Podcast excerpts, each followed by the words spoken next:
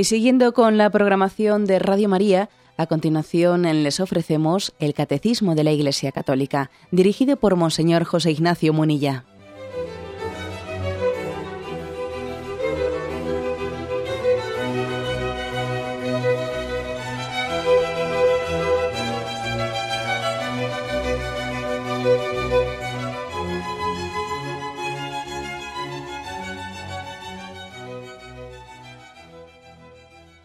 Cordial saludo a todos los oyentes de Radio María.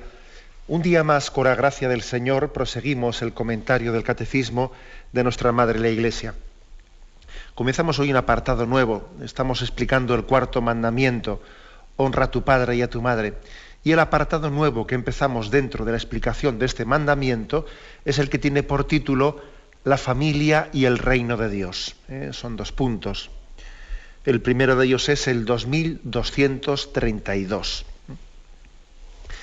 que vamos a leer y lo leemos en dos partes.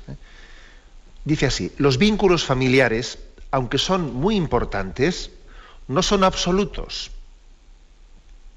A la par que el hijo crece hacia una madurez y autonomías humanas y espirituales, la vocación singular que viene de Dios se afirma con más claridad y fuerza.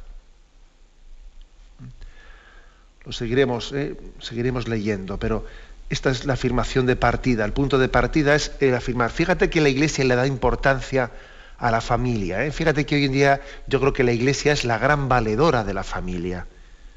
Me parece a mí que no hay ninguna otra institución que insista tanto en cuidar de la familia, ayudarla, salir en su socorro. Bueno, pero siendo eso así, siendo así que la Iglesia es la gran valedora de la familia, al mismo tiempo decimos, mira, los vínculos familiares son muy importantes, pero no son absolutos. También hay que decir esto. ¿eh? También hay que decir esto. Que absoluto solo es Dios. ¿eh? Eso, este es un matiz importante, que no niega todo lo anterior, no niega todo el énfasis que hemos puesto en el cuidado de las relaciones entre padres e hijos, hijos y padres, eh, la importancia de la comunión en el seno de la familia. Decíamos que los vínculos de la familia son imagen, son un signo de un eco, ¿no? Un eco en la tierra de la comunión y el vínculo entre el Padre y el Hijo y el Espíritu Santo. La familia, las relaciones familiares están hechas a imagen y semejanza de la relación de la familia trinitaria. Fíjate si hemos puesto un ideal alto, ¿eh? Hemos puesto un ideal muy alto. Bueno, pues aún así decimos, los vínculos familiares son muy importantes, pero no son absolutos. Y bueno, y sabemos también que en los evangelios, luego tendremos ocasión de verlo con detenimiento, pero hay textos, pues varios textos, ¿no? Como el de Mateo 10, el que ama a su padre o a su madre más que a mí no es digno de mí, el que ama a su hijo, a su hija más que a mí no es digno de mí, y además no son textos aislados, sino que tienen sus textos paralelos por ejemplo, el de Lucas 14, 26, 27, etcétera. Es decir, bueno, existen, ¿eh? por lo tanto, en muchos lugares del Evangelio textos que nos hablan con mucha claridad de que absoluto, absoluto solo hay, solo hay Dios, ¿eh? solo es Dios mismo. Por ejemplo, ¿eh? estoy leyendo, voy a leer el de Lucas 14, 26, 27. Si alguno viene donde mí incluso dice no odia a su padre o a su madre o a sus hijos, a sus hermanos, y hasta su propia vida no puede ser discípulo mío. Está claro que la palabra no odia a su padre, a su hijo, es una, palabra metafórica, ¿no? En el sentido bíblico, en el sentido de, ser capaz ¿eh? de, renunciar. ¿eh? Bueno, pues son tan al, mismo tiempo la Iglesia tiene que predicar las dos cosas, ¿no? La importancia tan trascendente de los vínculos familiares, pero que no son un absoluto. ¿Por qué decimos esto? Bueno, pues decimos por lo siguiente, porque eh, sencillamente la siguiente frase es muy, muy delicada en la manera de expresarlo. A la par que el hijo, a la par, al mismo tiempo, ¿no? que el hijo crece hacia una madurez y autonomías humanas y espirituales, la vocación de, Dios se va afirmando con más claridad. Es decir, fíjate lo que ocurre, que si el hijo va creciendo en madurez, al mismo tiempo cada vez tiene más autonomía de los padres. ¿Es así? Esto forma parte ¿no? de, de la forma en la que Dios ha querido que vayamos madurando. A mayor madurez, bueno, pues más, más autonomía. Pero no más autonomía para hacer yo lo que me dé la gana, no, sino una autonomía que supone autonomía de los padres para poder yo tener la singularidad en el plan que Dios quiere para mí. O sea, es una frase esta del, del, catecismo muy, matizada, ¿eh? la vuelvo a leer. A la par que el hijo crece hacia una madurez y autonomía humanas y espirituales, la vocación singular que viene de Dios se afirma con más claridad y fuerza. Lo lógico, por lo tanto, es lo lógico en el plan de Dios de un hijo que va camino de santidad, que cada vez sea más maduro y cada vez sea, por lo tanto, más autónomo de sus padres. Y ser más autónomo de sus padres no es para hacer un proyecto suyo al margen de no, sino para descubrir el plan de Dios para él, ese plan singular que Dios tiene para él y entregarse a él. ¿no? Bueno, pues esto es, mm, esto es importante que lo, que lo integremos y lo asumamos, ¿no? porque podemos decir que aquí existe pues, un misterio y el misterio es que en nuestros vínculos carnales, pues nuestra relación de, filiación va de más a menos. O sea, un niño recién nacido, un niño recién nacido tiene un grado de dependencia con sus padres pues pleno y total, ¿no? Necesita de ellos cada poquito tiempo para mamar, para etcétera. Pues así, ¿no? El grado de dependencia del, vínculo de la paternidad y maternidad es, total, ¿no?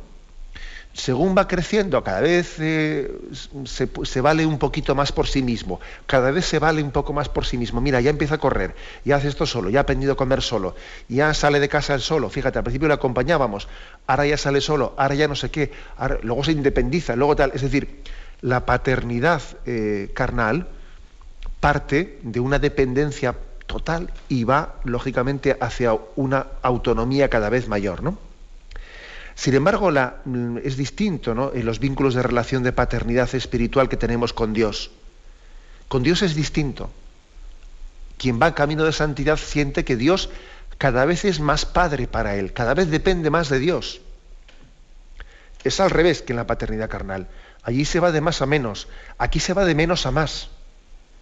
En tu relación con Dios, quien va, avanzando en la vida espiritual, cada vez se da cuenta, ¿eh? con, más firmeza, con más fuerza, de que, de que, está totalmente en manos de Dios, de que es Dios quien dirige su vida, de que es Dios quien le mueve. Cuando es joven, no, igual vive un poco inconsciente, pero en la medida que va madurando espiritualmente, se da cuenta de que en Él vivimos, nos movemos y existimos.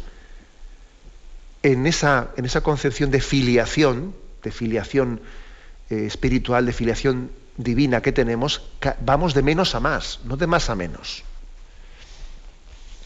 Bueno, esto tiene implicaciones importantes para, para la espiritualidad de los padres. Si me permitís, me, fijo en un texto, en un texto que yo creo que, aunque es evidente que no, no, está escrito en la Sagrada Escritura para pensar en los padres, pero que yo a veces lo, he pensado y, y digo, también en San Juan Bautista Creo que los padres tenéis un reflejo hermoso de lo que se os pide, del gran sacrificio de desprendimiento que se os pide, ¿no? Me refiero a aquella frase que San Juan Bautista pronuncia, ¿no? Al haber conocido a Jesucristo. Dice, esta es pues mi alegría, está en Juan 3:30, esta es pues mi alegría, que ha alcanzado su plenitud, lo dice por Jesucristo es preciso que Él crezca y que yo disminuya. El que viene de arriba está por encima de todos. El que es de la tierra es de la tierra y habla de la tierra. El que viene del cielo da testimonio de lo que ha visto y oído. Pero digo que es hermoso aplicar también ¿no? Esa conciencia que tuvo Juan Bautista de que él había sido el precursor, el que había venido a preparar el camino, ¿no? el que había venido a preparar la llegada del Mesías y que por lo tanto, llegado el momento de que ese Mesías se hace presente, se manifiesta, cuando él va alcanzando su plenitud, a Juan Bautista le toca ir desapareciendo poco a poco y, luego ya plenamente, ¿no? Es conviene que él crezca y que yo disminuya. en ese conviene que él crezca y que yo disminuya, hay una espiritualidad perfectamente aplicable a los padres. Yo creo que también es, bonito, es hermoso que os encomendéis, los padres, a, a San Juan Bautista, ¿no? Para aprender a decir esta frase. Esta es pues mi alegría. Mi alegría es que Jesús ha alcanzado su plenitud. Es mi alegría. Yo ahora no me siento triste. Ay, ahora fíjate, ahora quedo yo un segundo. Yo era el precursor, yo era el que anunciaba que iba a llegar. Claro, ahora ha llegado y ahora ya me quedo sin, sin qué hacer, ¿no? Ahora me quedo ya con los brazos cruzados. Fíjate, pues ahora ya he perdido mi razón de ser. No, no, me alegro de que haya llegado. Ahora ha llegado el momento en que yo me voy ocultando. Conviene que él crezca y que yo disminuya. ¿Mm?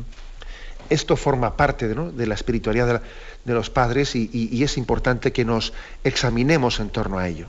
¿eh? A ver si somos capaces de pronunciar esta frase, conviene que él crezca y que yo disminuya, y la afirmamos mm, pues sin, eh, sin resistencias interiores, sin celos, sin tristezas, no, sino que es así. ¿eh? Y, y, además abrazarlo gozosamente, ¿no? Porque tenemos un hombre viejo también, ¿no? Los, también eh, a pesar de, tantas, de tantos sacrificios que se han hecho por los hijos y de, y de tanto como se ha sufrido por ellos, convive en nosotros un hombre viejo, un hombre viejo pecador, ¿no?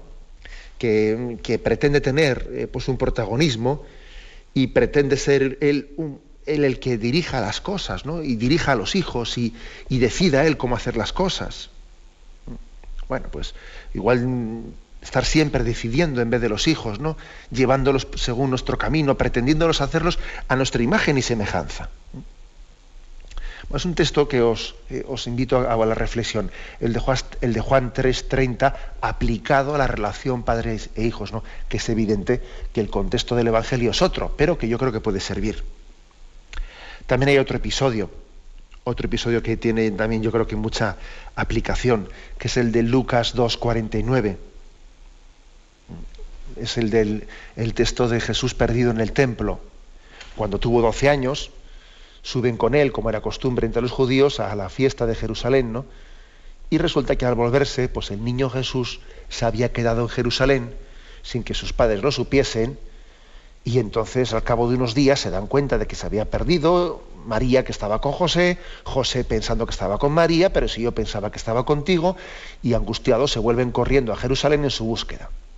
Bueno, al cabo de tres días, al cabo de tres días, fíjate que lo de los tres días parece que es como un avisito, un aviso, una preparación para, para prepararles para la Pascua, que le iban a perder a Jesús por tres días enterrado en el sepulcro, ¿no? Al cabo de tres días está como preparándoles para que se desprendan de él, que en la pasión se van a tener que desprender de él. ¿eh? Al cabo de tres días lo encontraron en el templo, sentado en medio de los maestros, escuchándoles, se quedaban allí, imagínate a María y a José en medio de todos los oyentes mirándole a Jesús, pero está aquí, ¿qué hace este chaval? Y entonces sorprendidos se acercan a él y le dicen, hijo, ¿por qué nos has hecho esto? Pero hombre, no te entendemos, que nos has dado un disgustazo. Pero tú sabes lo que cómo lo estábamos pasando. Pero tú te das cuenta lo que es lo que es ser padre y madre. Y entonces la respuesta de Jesús es misteriosa, ¿no? Mira, mejor dicho, Jesús responde, ¿no? ¿Y por qué me buscabais? ¿No sabíais que yo debía de estar en la casa de mi padre? Resulta que, fijaros, ¿no? Yo creo que no hay, no hay frase tan hermosa, pero al mismo tiempo también tan posesiva, como la de decir mi hijo, mi hijo, este es mi hijo.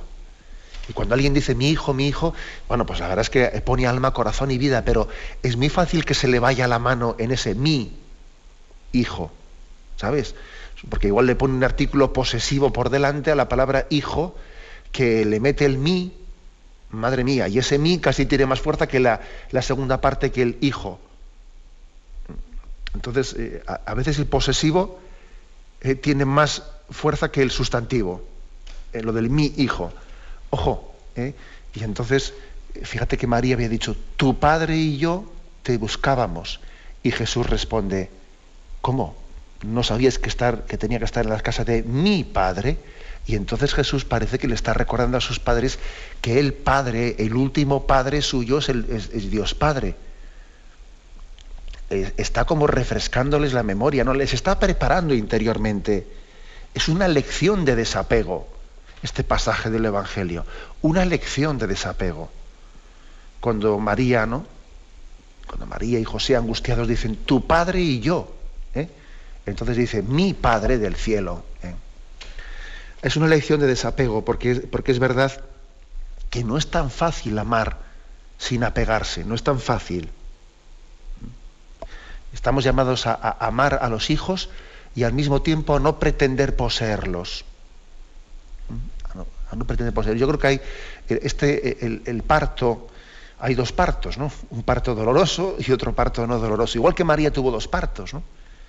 El parto virginal, el parto virginal que no le fue doloroso por, un milagro de Dios, ¿no? de la gracia, fue el dar a luz a Jesús. Pero luego tuvo otro parto doloroso, María.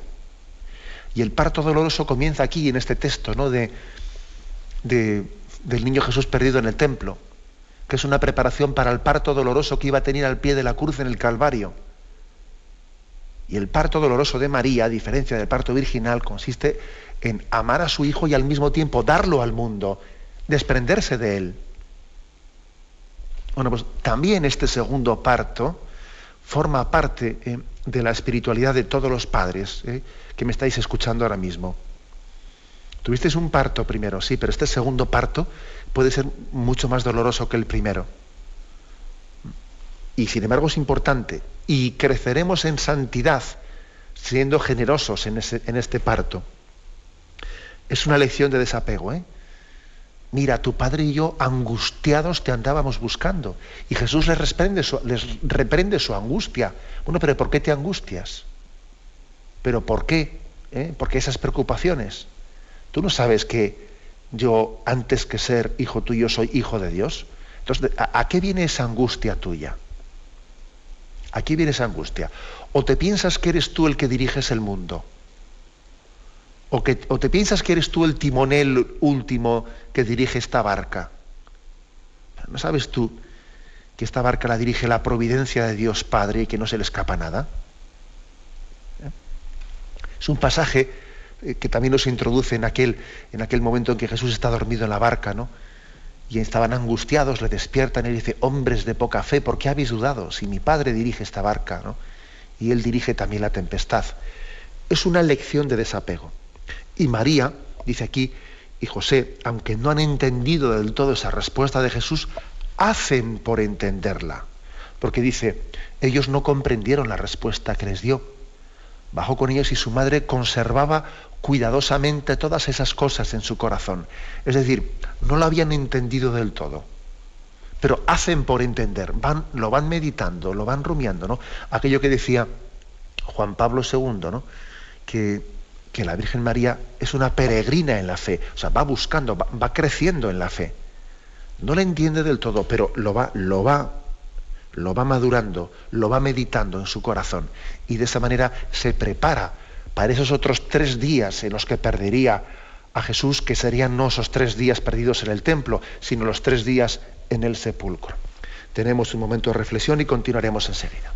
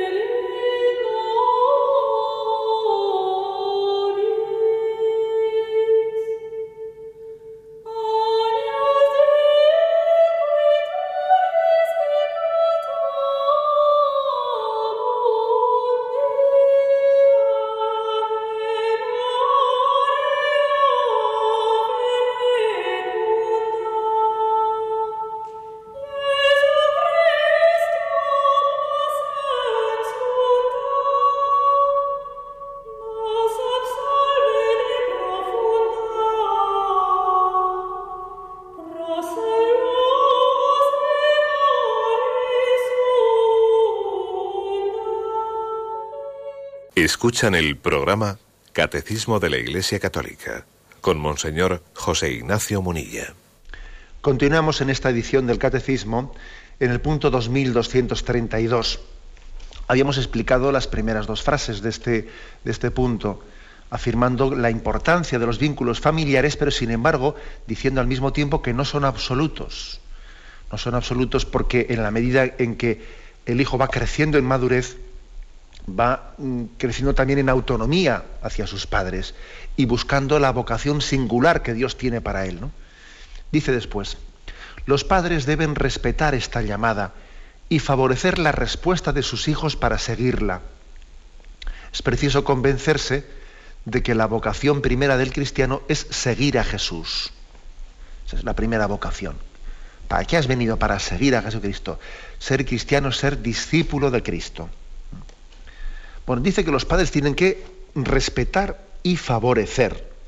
Respetar y favorecer. En primer lugar, ¿no? la palabra respetar marca un mínimo, ¿no? Un mínimo. Respetar la llamada de Dios, respetar el camino singular que Dios tiene para nuestros hijos. Bueno, hay que convencerse de que nuestros hijos son imagen y semejanza de Dios, no son imagen y semejanza nuestra. Entonces, Dios tiene una vocación para ellos. Yo no tengo una vocación para mis hijos. Yo no soy el que tengo que descubrir la vocación para mis hijos. Yo no se la puedo dar.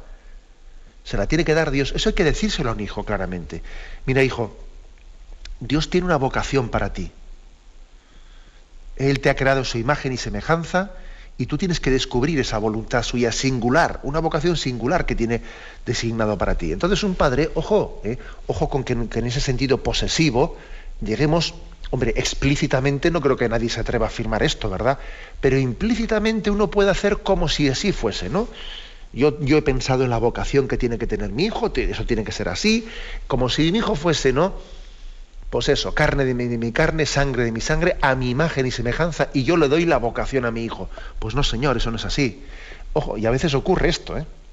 que yo a mi hijo, como ayer comentábamos en el programa de ayer, pues yo, he pensado en qué profesión tiene que tener, y si mi hijo no tiene la profesión que yo había pensado para él, me decepciona, porque yo he trabajado toda mi vida para que mi hijo sea un ingeniero industrial, y entonces si me falla y esto, y no, entonces dice, vamos a ver, pero usted, usted tiene que, dejarlo todo atado o qué.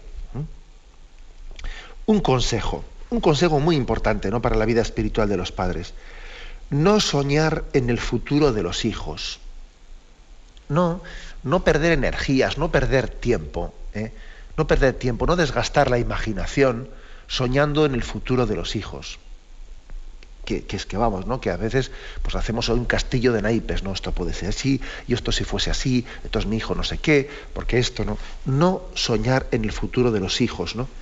Sino sencillamente orar por ellos, ¿no? En vez de estar perdiendo el tiempo, imaginando cómo, cómo va a ser el futuro de mi hijo, voy a dedicar ese tiempo que estoy desperdiciando a orar por mi hijo y a, y a pedir, y a pedir que sea fiel a la voluntad que Dios tenga para él, ¿no?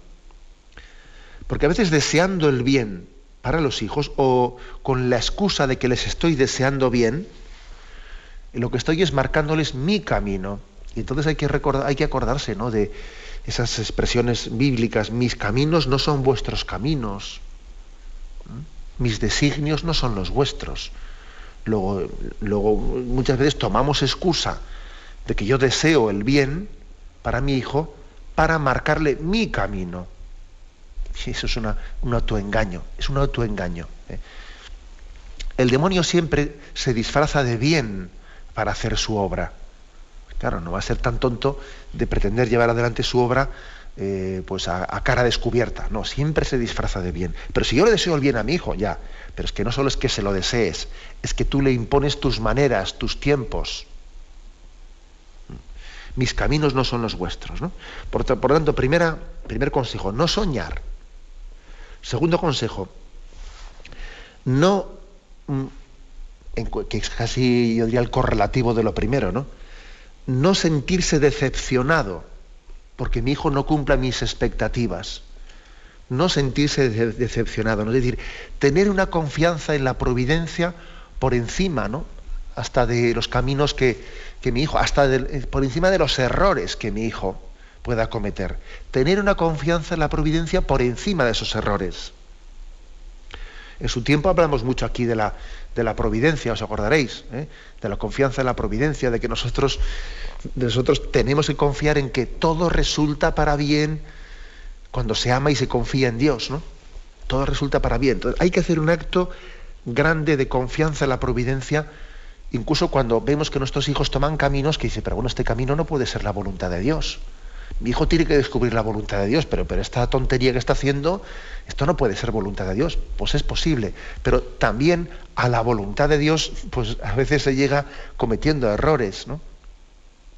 Y la voluntad de Dios muchas veces se descubre en el arrepentimiento, en la conversión. Entonces, también un hijo llegará un momento en la vida en que si se equivoca, habrá que dejar que se equivoque, porque bueno, porque, no, porque es que en primer lugar nos toca eh, respetar, como dice aquí, respetar eh, pues la, vida de nuestros hijos, ¿no? Y yo creo que es muy importante en estos casos no sentir una decepción que nace, que ojo, que puede nacer del orgullo herido. Una decepción que en el fondo más que amar, amor o búsqueda de la gloria de Dios sea de que, mira con todo lo que he luchado por este chaval y ahora fíjate lo que... O sea, es decir, esas decepciones, esas decepciones pueden nacer de la carne y de la sangre y no del amor a la gloria de Dios. Ojo que hay mucha decepción que puede nacer de la carne y de la sangre. Nos podemos, nos podemos estar engañando ahí mucho, ¿no? Bueno, pues mm, Confianza en la providencia, por lo tanto, ¿eh? por encima de todo, confianza en la providencia. Recuerdo que, recuerdo que mm, pues, eh, cuando hablamos de la providencia, os contaba, me parece que os, lo leí, un, pues una hermosa historia, ¿no? De, creo que está, está tomada de un poco de la cultura, de la sabiduría popular china, una historia de un anciano labrador que tenía un viejo caballo ¿eh? para cultivar sus campos es una especie de pequeña historia que tiene como moraleja la confianza en la providencia. ¿no? Y contaba que ese anciano labrador, que tenía era un hombre pobre, solo tenía un viejo, un caballo. ¿eh? Y un día el caballo se le escapa a las montañas. Y cuando los vecinos del anciano se acercaron para, para condolerse con él ¿no? y decirle, qué, qué, desgracia has tenido, ¿no? el, último, el único caballo que tenía se te ha escapado, ¿no? pero ahora cómo vas a cultivar, ¿no? Y el anciano pues, le respondía a sus vecinos, bueno, tranquilos, hombre, buena suerte, mala suerte, quién sabe, ¿no? Y una semana después, aquel caballo que se había escapado al monte volvió acompañado de una manada de caballos salvajes. Y entonces los vecinos se quedaron perplejos, ¿no? Dijo, qué suerte ha tenido, le fueron a felicitarle, ¿no? Fíjate, era, se le escapó un caballo y ha venido una manada de caballos salvajes. Pero aquel anciano eh, respondió, mira, buena suerte, mala suerte, quién sabe, ¿no? Y cuando el hijo del labrador intentó domar uno de aquellos caballos salvajes que habían venido de fuera, se cayó y se rompió una pierna. Y todo el mundo en el pueblo consideró que había sido una desgracia, ¿no?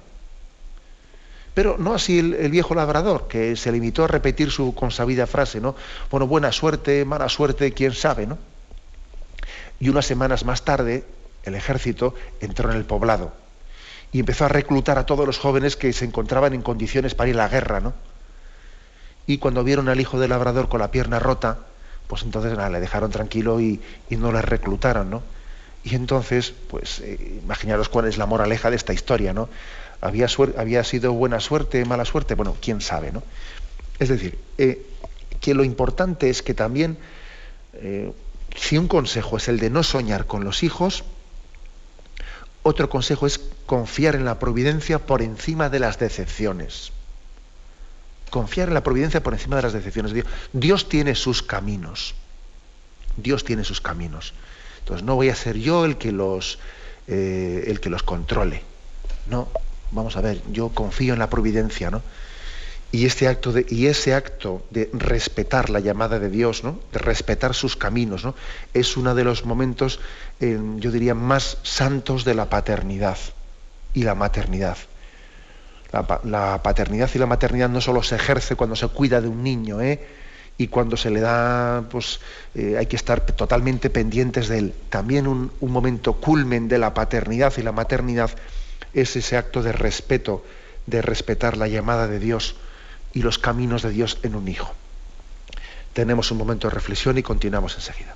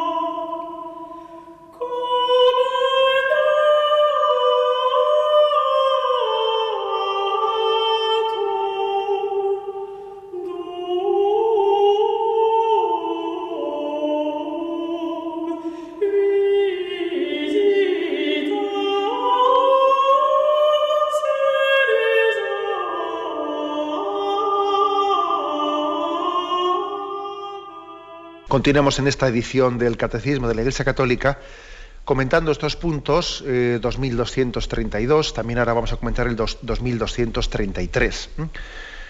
Decíamos antes que los padres tienen que eh, favorecer, perdón, respetar y favorecer la respuesta de sus hijos, ¿no? Respetar y favorecer. El tema de favorecer se refiere sobre todo favorecer también la llamada de Dios a sus hijos en concreto, ¿no? la, vocación que Dios les dé. Está un poco reflejado en el punto siguiente, dice, hacerse discípulo de Jesús es aceptar la invitación a pertenecer a la familia de Dios, a vivir en conformidad con su manera de vivir. El que cumpla la voluntad de mi Padre Celestial, este es mi hermano, mi hermana y mi madre. Los padres deben acoger y respetar con alegría y acción de gracias el llamamiento del Señor a uno de sus hijos para que le siga la virginidad por el reino en la vida consagrada o en el ministerio sacerdotal. Es decir, primero respetar, ¿eh? primero respetar, es decir, mi hijo no está hecho a mi imagen y semejanza. Yo no tengo la vocación de mi hijo, la tiene Dios. Y luego en el momento en que se va descubriendo, en el momento en el que se va poco a poco eh, revelando qué quiere Dios para mi hijo, lo favorezco favorezco, ¿no? Porque su vocación es seguir eh, la, voluntad de Dios, la vocación de Dios. Y es frecuente hoy en día que cuando el Señor tiene alguna vocación específica a la vida consagrada, que uno de los obstáculos principales suele ser el de las familias. Esto en otro tiempo no era así, ¿verdad? Bueno, pues hoy sí es así. Hoy es así, que uno de los obstáculos principales, no siempre, ¿verdad? No siempre, pero cuando tenemos algunas reuniones por ahí, pues de encargados de pastoral vocacional, etcétera, solemos constatar que es muy frecuente que, en el seno de las familias tenga hoy en día lugar unos, unos mm, obstáculos, unas resistencias muy fuertes para poder secundar y para poder, no digamos nada, favorecer la vocación de sus hijos. Lo primero es que conozcas la vida, luego más tarde ya no sé qué, lo primero son tus estudios, haz, una carrera, haz no sé qué, luego más tarde ya verás esto, bueno, a ver que nuestro hijo se quiere ir de misiones, pero bueno, pero qué idealista es este, primero que ponga los pies en el mundo, qué tal, qué cual, es decir, es muy frecuente, es muy frecuente que hoy en día con argumentos con argumentos supuestamente ¿no? razonables, sin embargo, se esté eh, se esté de alguna manera obstaculizando eh, esa llamada de Dios para con nuestros hijos. Por lo tanto, es un llamamiento a decir, tengamos cuidado, ¿no? Tengamos cuidado en ello. Dos textos, ¿no? Quiero igual rematar esta explicación con dos textos concretos que yo creo que son muy iluminadores. Uno es el de Mateo 12, 49, que está aquí también eh, en este punto 2233 del Catecismo, dice, Todavía estaba hablando la muchedumbre cuando su madre y sus hermanos, se presentaron fuera y trataban de hablar con él. Alguien le dijo, oye, ahí fuera están tu madre y tus hermanos que desean hablarte. Pero él respondió al que se lo decía, ¿quién es mi madre y quiénes son mis hermanos? Y extendiendo su mano hacia, hacia sus discípulos dijo, estos son mi madre y mis hermanos. Pues todo el que cumpla la voluntad de mi Padre Celestial, ese es mi hermano, mi hermana y mi madre. Es decir, es un texto que a veces incluso cuando lo leemos nos puede parecer que, no sé, que es hasta poco respetuoso, poco respetuoso por parte de Jesús hacia su madre o su familia que estarían ahí fuera buscándole. Ahí están tu madre y tus hermanos. Bueno, ya sabéis que la palabra hermanos, en el sentido bíblico, eh, en, pues en el, en el contexto arameo, eh, en el que está eh, pronunciado, escrito, ¿no? el Evangelio, la palabra hermanos mm, se, refiere indistintamente a hermanos o primos. Sabemos que Jesús no tenía hermanos, por lo tanto estamos hablando de que ahí fuera estaban su madre y sus hermanos, es decir, sus parientes, sus primos más próximos. Y Jesús hace, hace también un acto, un acto catequético, diría yo. O sea, Jesús está también igual que en aquel episodio de Jesús perdido en el templo, también él tuvo allí una pedagogía hacia María y hacia José para irles preparando al desprendimiento de Jesús. También aquí Jesús está haciendo otro acto catequético dirigido a todas las familias para que entendamos de que si muy importantes son los vínculos carnales en el seno de la familia, no son absolutos no son absolutos. Es decir, es más importante los vínculos espirituales que los carnales. Por eso dice, ¿quiénes son mi madre y mis hermanos? Estos son mi madre y mis hermanos, los que escuchan la palabra de Dios y la cumplen. ¿no? Es un texto evangélico que subraya que si importantes son los vínculos carnales que se establecen en la familia, todavía son superiores los vínculos espirituales que tienen que establecerse dentro de esa misma familia y en el seno de la iglesia. O sea, la iglesia es de alguna manera como la plenitud de la familia, porque en ella hay unos vínculos espirituales que llegan incluso a superar los vínculos carnales. Y entonces por eso, por eso Jesús puede llegar a decir, el que no es capaz de dejar a, a su padre o a su madre por mí, no es digno de mí. Porque los vínculos espirituales llegan a superar a los carnales. Como veis, es un texto evangélico eh, eh, importante, exigente y que nos purifica mucho, nos purifica, porque nosotros tendemos a valorar pues, eh, lo que nace de nuestra carne y de nuestra sangre pues, con, una, con una fuerza de posesión tremenda. Pero aquí Jesús lo deja muy claro. ¿eh? ¿Quién es mi madre y mis hermanos? Estos son mi madre y mis hermanos. Es verdad que podríamos decir que el vínculo que tenían Jesús y su madre María, era superior el vínculo espiritual que el vínculo carnal. Es aquello que decía San Bernardo. Antes de concebirle en su vientre, le había concebido en su corazón. ¿Eh? María a Jesús, ¿no? Antes de concebirle físicamente, le había concebido en su corazón. Es decir, cuando Jesús dice, ¿quiénes son mi madre y mis hermanos? Estos son los que escuchan la palabra de Dios y la cumplen. Hombre, la primera es María María es la primera que escucha la palabra de Dios y la cumple, ¿no? Pero sin embargo Jesús ha querido hacer también, ¿no? Ha querido hacer, dirigir esta palabra profética para recordarnos a todos, para recordarnos a todos que los vínculos espirituales son superiores a los vínculos carnales. Y esto también hay que aplicarlo, pues por ejemplo, en este caso concreto que pone el catecismo, aplicándolo eh, a lo que se llama la, llamada específica de Dios para cada uno de nosotros, ¿no? al matrimonio, a la vida consagrada, al seguimiento de Jesucristo, que para poder responderla adecuadamente tiene que haber un desapego de los vínculos carnales de origen de, la familia de la que partimos. Tiene que haber un desapego. Por eso dice el libro del Génesis, por, por eso dejará el hombre a su padre y a su madre y formará una nueva familia. Tiene que haber un desapego. Acordaros de que la frase primera de la que estamos partiendo y meditando ¿no? en, este, en esta reflexión de hoy del catecismo es los vínculos familiares, aunque son muy importantes, no son absolutos. No son absolutos.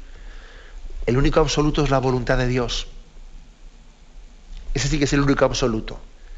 Luego el cómo, de qué manera, todo eso ya, ya, lo iremos descubriendo. Pero lo único de lo que estoy seguro es que yo quiero hacer la voluntad de Dios. ¿no? Al mismo tiempo también podríamos hacer una eh, pequeña, igual que hemos hecho aquí una pequeña exégesis de este punto, de este texto de Mateo 12, 49. ¿Quiénes son mi madre y mis hermanos? ¿no? Y se subrayamos que el vínculo espiritual es el que nos da el grado de familiaridad con Dios, la familia de Dios. También la exégesis de ese, de ese texto de Mateo 10:37, el que ama a su padre o a su madre más que a mí no es digno de mí, el que ama a su hijo o a su hija más que a mí no es digno de mí. Bien, yo creo que también es, de justicia hacer el comentario de que no se trata de contraponer o confrontar a quién amas más, a tu padre o, o a Dios, a quién amas más, a tu hijo o a Dios. Es decir, o sea, no, no, no es así. Eh, tenemos ese famoso episodio de Abraham dispuesto a sacrificar a su hijo Isaac, ¿no? Pero como os podéis imaginar, eh, ese, texto en el que Abraham, por fidelidad a Dios y por fidelidad a, descubrir su voluntad, está dispuesto a sacrificar a su hijo Isaac, es un texto eh, es un texto que refleja que solamente hay un absoluto, que es la voluntad de Dios, pero Dios rechazó totalmente, ¿no? Rechazó cuando Abraham iba a sacrificar a su hijo Isaac, le paró la mano y dijo, quieto, parado, que no es eso lo que yo quería. No es eso lo que yo quería. Es decir, estos textos no podemos entenderlos como una contraposición eh, entre el amor a Dios o el amor a los hijos, ¿eh? no, sino que yo creo que la moraleja que hay que extraer de estos textos es el siguiente, es decir, a los padres hay que amarlos en Dios, a los hijos hay que amarlos en Dios. O sea, es decir, tenemos que amar a los hijos en el plan que Dios tenga para ellos. Amo a los padres en el plan que Dios me ha dado a través de ellos. Eso es amar con libertad. Amar en Dios. No amar eh, como si fuesen dos amores distintos, ¿no? El amor que tengo a Dios y el amor que tengo a mis hijos. A ver, a ver cuál de los dos pesa más, a ver que yo a quién quiero más, a mis hijos o a Dios. No, es que eso está mal planteado. Yo lo que tengo que hacer es querer a mis hijos en el plan de Dios, que también me pide desapego. Luego, no es un amor confrontado, ¿eh?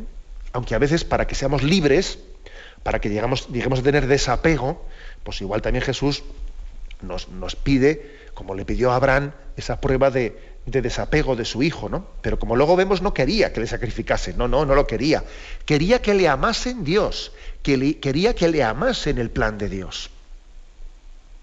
Eh, este, este, matiz que estoy haciendo creo que es importante. ¿no? Señor a veces nos, nos educa nos educa mm, haciéndonos sangrar el corazón, pero no quiere que no amemos a nuestro hijo, no quiere que no amemos a nuestro padre, pero quiere que nuestro amor sea esté integrado en el plan de Dios, ¿no? Que no le amemos a nuestro hijo, a nuestro padre, a nuestro cónyuge, independientemente del plan de Dios.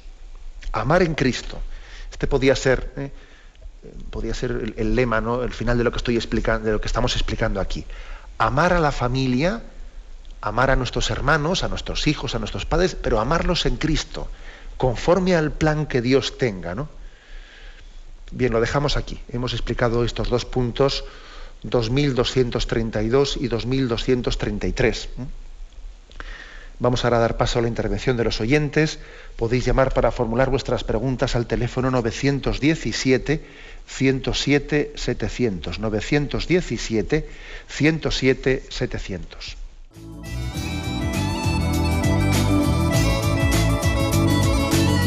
¿Le gustaría tener sus programas favoritos de Radio María en CD o DVD? Ahora es posible.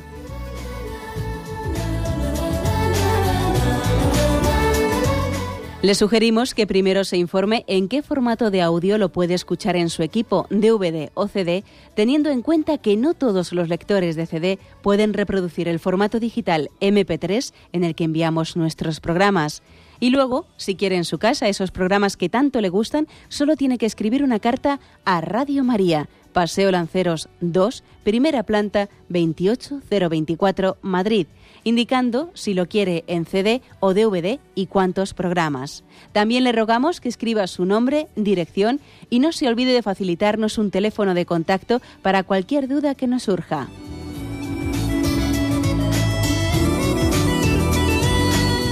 Radio María, más cerca de usted.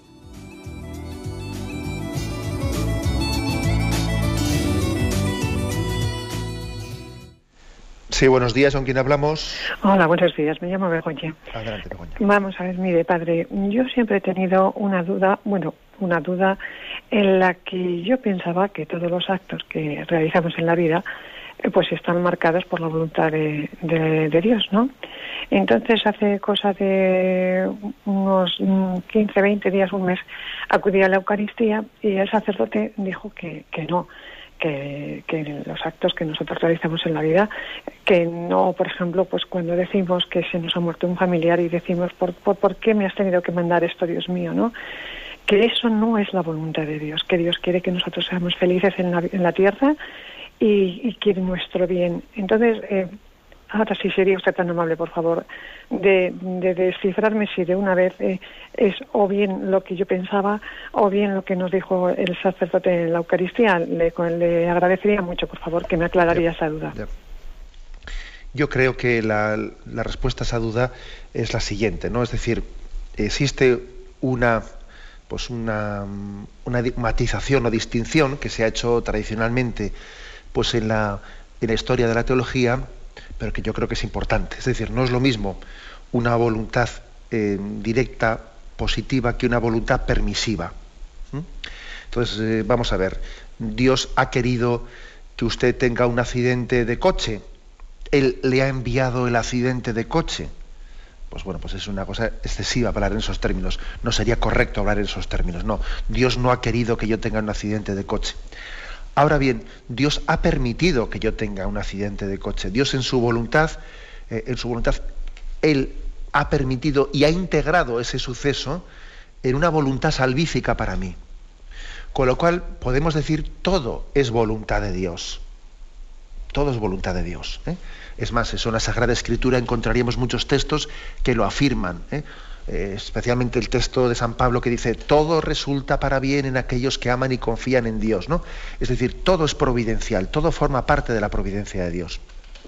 Yo me imagino que a lo que el sacerdote se estaba refiriendo eh, cuando dio aquella explicación es a que, bueno, a que no podemos poner al mismo nivel el decir, bueno, pues eh, que yo ayude a un pobre, yo si ayudo a un pobre es una voluntad directa de Dios, ¿no? Y sin embargo si yo hago un mal, si yo cometo pues, un pecado, estoy de alguna manera mm, mm, desobedeciendo a la voluntad de Dios, desobedezco a su voluntad. Pero sin embargo, incluso aunque yo haga un pecado y desobedezca a su voluntad, en ese caso eso no puede ser voluntad de Dios, pero sin embargo Dios también que escribe derecho con líneas torcidas, Dios se puede servir de que yo meta la pata en la vida, incluso para a través de ahí luego llegar a, abrirme los ojos. Eh, a dar, por ejemplo, cuando el, cuando el hijo pródigo se escapa de casa de su padre, aquello era voluntad de Dios. Hombre, estaba actuando contra la voluntad de Dios. Estaba desobedeciendo a su hijo, a su padre. Pero sin embargo, Dios tenía una providencia, y la providencia era que ese hijo, desobedeciendo a su padre, caíese en cuenta de que nadie le quería, nadie le quería en, en el mundo más que su padre, comprobar cómo uno puede llegar a tocar fondo cuando se queda sin dinero, cuando todo el mundo abusa de él, darme cuenta, pero si yo en casa de mi padre vivía mucho mejor que aquí, es decir, incluso hasta la desobediencia del hijo, hasta el pecado que es no hacer la voluntad de Dios, formaba parte de un plan de Dios, ¿no? Para que ese hijo llegase a descubrir quién era su padre. En resumen, pues que tenemos que confiar en la voluntad de Dios por encima de todo, ¿eh? porque hasta las gracias y desgracias, hasta los propios pecados, que son una desobediencia a la voluntad de Dios, ¿no? También Dios se sirve de ellos para conducirnos a un plan salvífico. ¿eh? Espero haberle eh, ayudado en su, eh, pues en su Adelante, damos paso a una siguiente llamada. Buenos días. Hola, buenos días. Buenos días. Me llamo Mari Carmen. Adelante, Mari Carmen. Mire, yo me he sentido muy identificada con el tema que usted ha hablado hoy, porque yo siempre quise ser religiosa y mi madre no me dejó. En casa no me dejaban y me hizo la vida muy insoportable. Con el tiempo me casé y bueno, al tiempo mi marido me abandonó y yo sigo sufriendo siempre por ese tema porque mm, yo siempre he amado a Dios muchísimo y la verdad que soy feliz con mis dos hijos, pero no dejo de sufrir. Yo voy a ejercicios o voy a un monasterio y me estoy una semana y disfruto muchísimo, pero siempre me queda el, el, sufrimiento de, de que no estoy realizando lo que realmente me gustaba. Era nada más que eso. Bueno, pues de acuerdo. Pues bueno, la verdad es que uniendo la llamada de usted a, la llamada anterior, también podemos decir, bueno, pues evidentemente su madre no, esa manera que tuvo de, de sobreprotegerla o decir o de impedir esa llamada de Dios a la vida religiosa, pues no obró bien, evidentemente, no, no obró correctamente. Ahora, usted también haga en este momento actual, ¿no? Haga esa lectura de confianza en la, en la providencia y en los designios de la que hemos hablado en la llamada anterior. Incluso también, ¿no? Esa ese pecado de su madre, esa resistencia de su madre, para favorecer la llamada de Dios para un hijo, incluso también eso está integrado en el plan de Dios, con lo cual usted, pues en el momento presente también en la aceptación, ¿eh? en ese acto de decir, acepto y confío, ¿no? La historia de mi vida. O sea, Dios ahora mismo, ¿qué es lo que quiere? ¿Que usted ahora deje a sus hijos y busque una vida religiosa con la edad que tiene? Pues no. Dios lo que quiere ahora mismo de usted es que usted acepte la historia de su vida, acepte también las consecuencias de aquella resistencia a favorecer la voluntad de Dios y que vive, viva y confíe, viva con intensidad el momento presente. También ha sido voluntad de Dios, ¿no? De alguna manera, pues lo, lo, ocurrido en la vida, aunque haya sido a costa de resistirla, pero el momento presente es el que es, partimos de él y lo abrazamos y hacemos el acto de confianza en Dios. Adelante, vamos a pasar a una siguiente llamada. Buenos días. Hola, buenos días. Sí. Le llamo de, Salamanca, soy Soledad. Adelante, Soledad. Yo quiero dar un testimonio porque yo tengo mi hija, la mayor, mm, a los 17 años tenía su vocación de religiosa y su padre le decía que terminara sus estudios, que luego, mm, si quería, pues siguiera con su vocación. Pero yo la apoyé, mm, le hablaba a mi marido, le decían, déjala, que si ya tiene esa vocación, pues bendito sea Dios, la quiere para él y se acabó. Entonces la apoyé, ella se marchó y luego ha sido un ángel para, para nosotros, porque durante la, la enfermedad de su padre y después de su muerte, ella ha sido la que nos ha animado a sus hermanos y a mí a, llevar la pena de su marcha. Si no hubiera sido por ella, yo hubiéramos pasado muchísimo peor. Y ha sido como un ángel. Y doy testimonio de que nunca debemos de, torcer la vocación de nuestros hijos. Gracias pues se agradece ese testimonio, eh, que lo comparta con todos nosotros. Qué historias tan distintas, ¿verdad? Pues igual la, llamada anterior y esta, ¿no? Qué historias tan distintas, pero en todas ellas está eh, presente el Espíritu de Dios que dirige nuestras vidas, ¿no? Pues eh, ese momento usted tuvo que hacer, porque también además el tener que, bueno, pues que mm, reconducir una voluntad del marido que no la acepta, etcétera. También ahí tiene que haber un, por parte de una esposa, una delicadeza eh, para ver cómo conduzco esta situación, mi marido se está equivocando, mi marido está pretendiendo poseer a la hija, a ver con qué delicadeza le hago ver que esto no es así, porque tampoco no puedo ofender a mi marido. Bueno, en, qué importante, ¿no? Es esa función de esposa o de esposo que está buscando cuál es la voluntad de Dios para nuestros hijos. Es decir, nosotros no les poseemos, que no son nuestros, que, que Dios tiene una vocación para ellos, ¿no? y no es, mi vocación, sino la de Dios, la que tenemos que descubrir. Aunque sea brevemente, damos paso a una última llamada. Buenos días. Buenos días. Buenos días. Buenos días, monseñor. Soy María Elena. Mire, yo le voy a dar mi pequeño testimonio. Soy madre de familia y cuando yo era joven, pues éramos cuatro hermanos, un chico y tres chicas. Mi hermano sí fue al seminario, aunque mi padre le llamaban loco porque como era labrador, pues decían que por qué dejaba al único hijo irse al seminario. Bueno, fue sacerdote hemos tenido la suerte, o la mala suerte, no sé, que ha fallecido hace cuatro años, mi madre vive con 96 y hoy cumple 96 años. Entonces, yo quise ser religiosa y mi madre no me dejó. No me dejó por aquello de que las religiosas se iban y no volvían a casa. Entonces, mm, yo me casé, tuve siete hijos, pero hoy tengo dos hijos legionarios de Cristo y una hija consagrada en el Reino Cristo.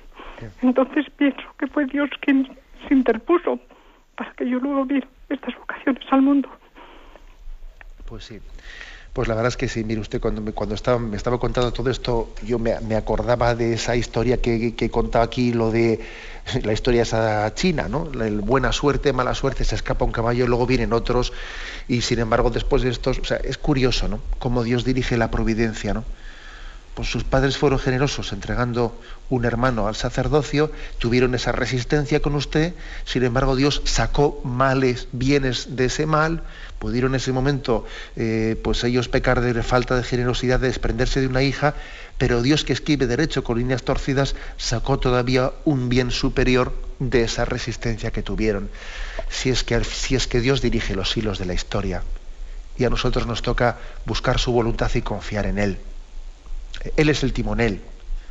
Él es el timonel, ¿no? Nosotros pues, pues somos los remeros, pero Él es el timonel y, en el fondo es el Espíritu Santo, ¿no? El que, el que va guiando la historia de la Iglesia y la historia de cada una de nuestras vidas.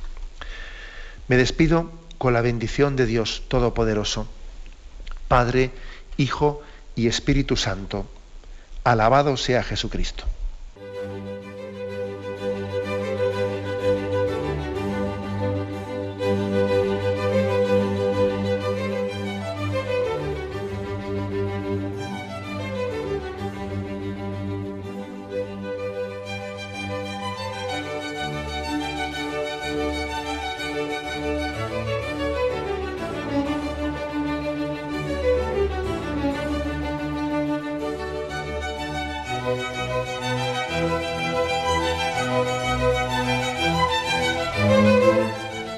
Han podido escuchar en Radio María el Catecismo de la Iglesia Católica, dirigido por Monseñor José Ignacio Munilla.